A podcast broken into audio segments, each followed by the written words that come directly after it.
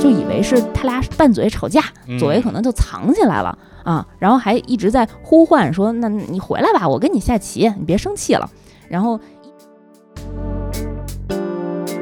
很多人都说：“哎呀，这个传说中的赛到底是谁？这个棋术真的非常精妙，大家也开始对他感兴趣。左为也特别过瘾啊，他跟小光也度过了一段非常美好的这种下棋的时光。然后就在小光为了再次能够跟小亮认真对决的过程当中。”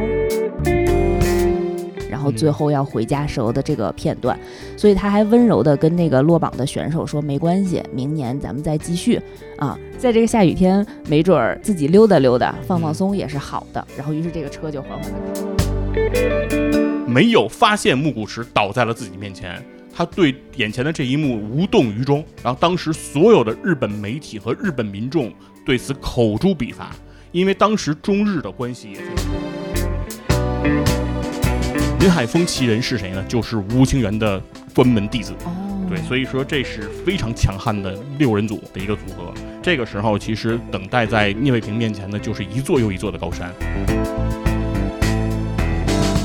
在日本进行培养和学习。这样的话，可以帮助他们最快的达到他们技艺的巅峰。然而，直到两千一四年吴清源去世，这样的一个吴清源认为最好的培养棋手的方式。